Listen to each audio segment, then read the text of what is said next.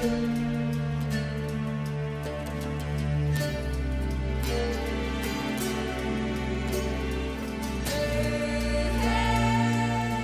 三国新说，品三国故事，悟三国人生。欢迎进入三国新说的语音世界。大家好，我是拉老师。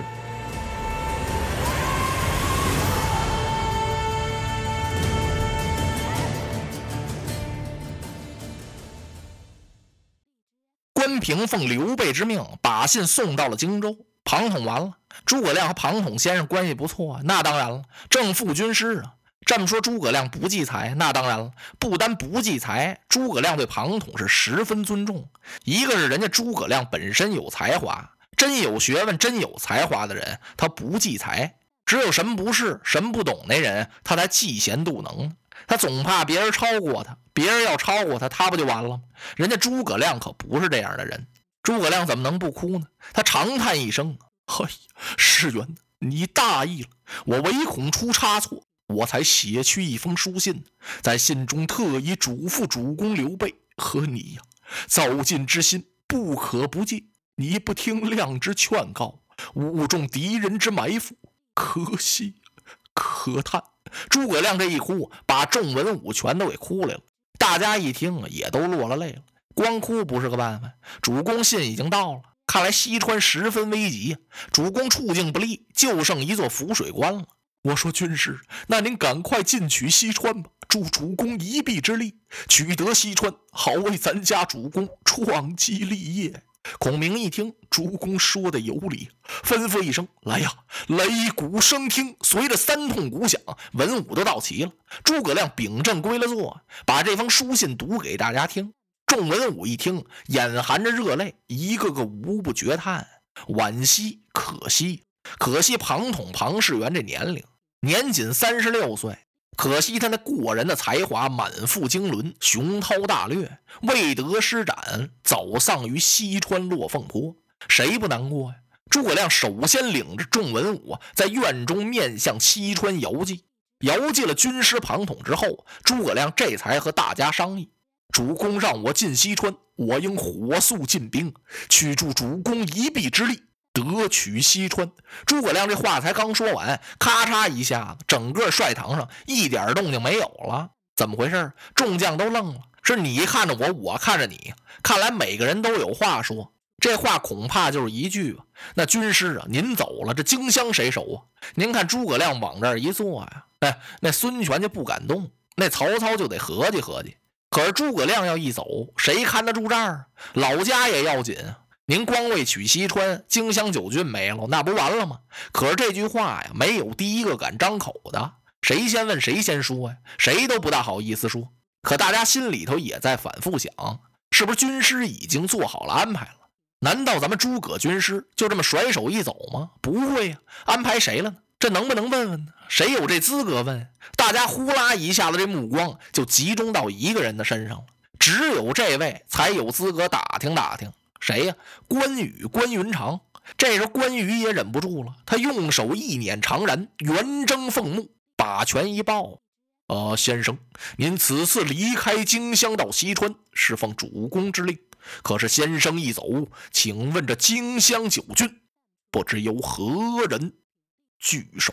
诸葛亮看了一眼关公，其实关公不问，诸葛亮也得说，他擂鼓巨将就是这两件事儿。第一呢，要把军师庞统不幸命丧西川的事情告诉文武；第二，就要商议自己走了之后由谁来镇守荆襄。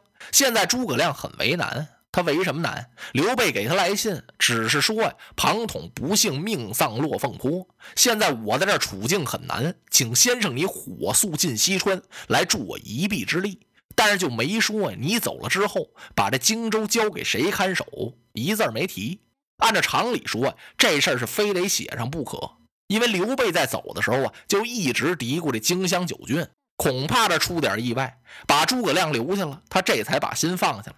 所谓放下嘛，到了西川之后，他还一直惦念着这荆襄这老家。现在这么大个事情，让诸葛亮进西川，那这荆州谁管？难道说刘备就把这事儿给忘了吗？绝对不会。那么没忘，他怎么不写呢？这意思就是让诸葛亮你做安排。这诸葛亮为难了，安排给谁？这么大的荆襄九郡，交给谁能行？只有交给关羽。关公和刘备桃园结义，人家是异姓手足啊，把这片地方交给他，刘备准没得说，他肯定放心。刘备放心，诸葛亮可不放心。他是不放心关羽的武艺吗？不是，武艺高强，关公的本领撑得起是威震华夏，军事韬略也不弱于他人。不过这个人有个致命的弱点呢，就是特意的狂傲。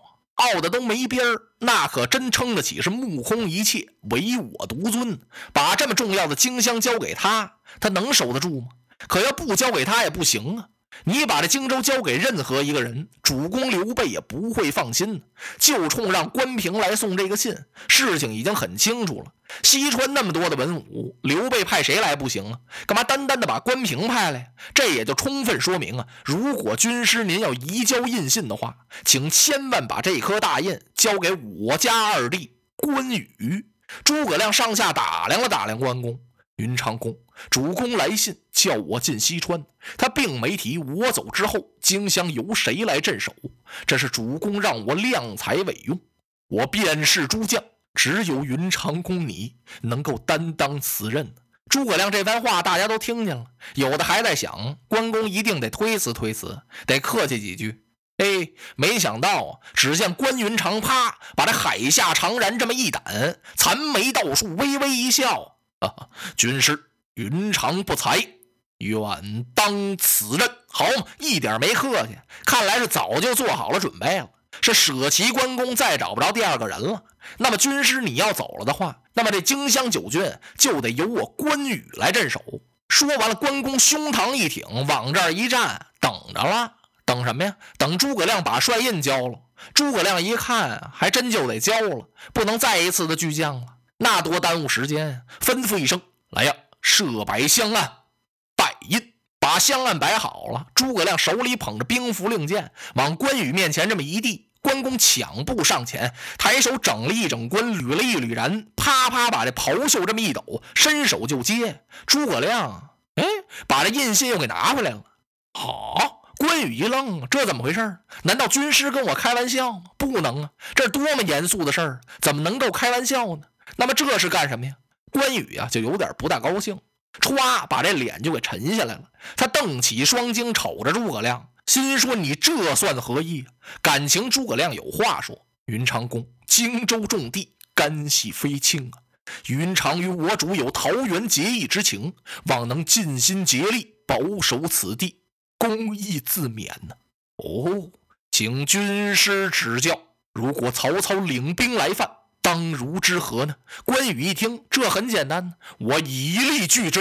哦，那么倘若孙权、曹操一起起兵来取，公又当如何呢？关羽分兵拒之。嘿呀，若如此，荆州危呀！这地方就完了。那么以军师之见，你说该怎么办？我有八个字，请将军牢记，可保守荆州，稳如泰山。哦。但不知哪八个字？北拒曹操，东和孙权。哦，云长听在耳，一拱手。军师之言，关羽当明肺腑，我记住了。诸葛亮这才把兵符令箭交给了关羽。关羽拜了帅印之后，诸葛亮吩咐让文官马良、一级向朗、糜竺武将糜芳、廖化、关平、周仓与关羽、关云长同守荆州，自己统兵两万。兵进西川，张飞听令，在给你五千人马，顺汉路取霸郡，直奔洛城，不得为误。得令。诸葛亮又给赵云一支令，让他也领五千人马沿江而上，也直扑洛城。谁先到，谁立头功。安排完了，诸葛亮特别嘱咐张飞，一路上不许惊扰百姓，不许动百姓家一草一木，有违令者立斩。尤其是你，绝不许酒后鞭打士卒。呃，遵令。随后准备刀矛器械、锣鼓帐篷、辎重粮台，一应事项全准备齐了。明日辰时起兵。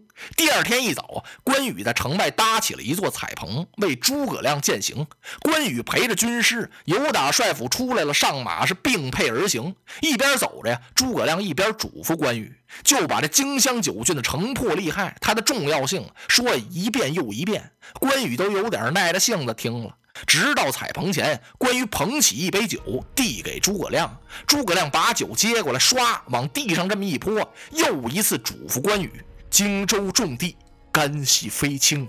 关羽拱手领命，军师放心，大丈夫既领重任，处死方休。